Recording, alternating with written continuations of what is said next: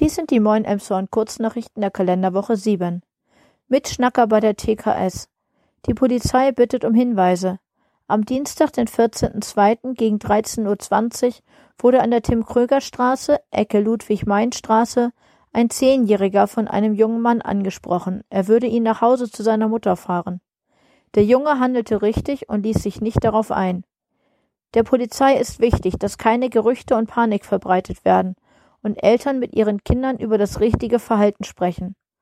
Die Polizei hat in der Pressemitteilung Tipps für Eltern und Kinder sowie eine Täterbeschreibung zusammengestellt.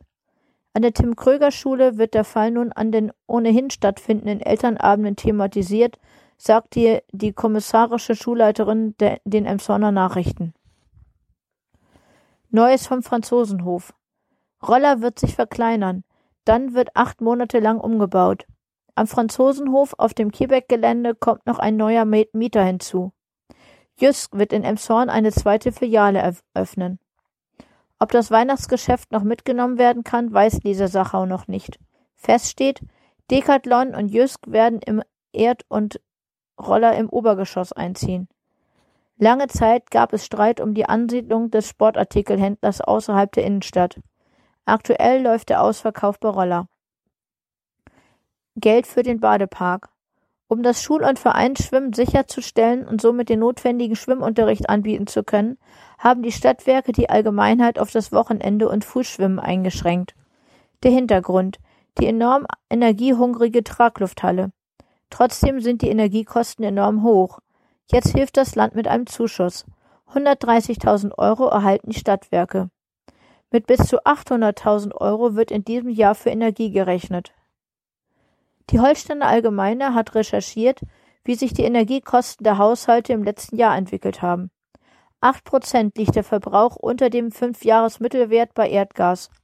Beim Stromverbrauch gab es hingegen keine großen Einsparungen. Veranstaltungs- und Linktipps. Ein Jahr Krieg in der Ukraine. Am Freitag, den 24.02. wird es deshalb eine Demonstration auf dem Alten Markt geben. Ein ukrainischer Chor macht den Auftakt um 15.45 Uhr. Um 20 Uhr lädt Lotte Reinstrom in das Forum der KGSE ein. Markus Maute zeigt seine neuen Bilder Naturwunder Erde. Er ist preisgekrönter Fotograf. Die Veranstaltung ist kostenlos gegen eine Spende vor Ort an Greenpeace und ohne Anmeldung zu besuchen. Fast 40 Jahre hat Peter Lorenzen im Klinikum im Zorn auf der Intensivstation gearbeitet. Nun ging er diese Woche in den Ruhestand. Der NDR hat einen Videobeitrag über Lorenzen gemacht. Unseren Linktipp findet ihr hier in den Shownotes. In einem weiteren Beitrag des NDR geht es um die Firma Podcastens, die an der Krückau auf der Fläche des heutigen Edeka-Marktes ansässig war. Soweit die Kurznachrichten. Redaktion Peter Horst, gesprochen von Maike Neumann. Wir wünschen euch einen guten Start in die neue Woche.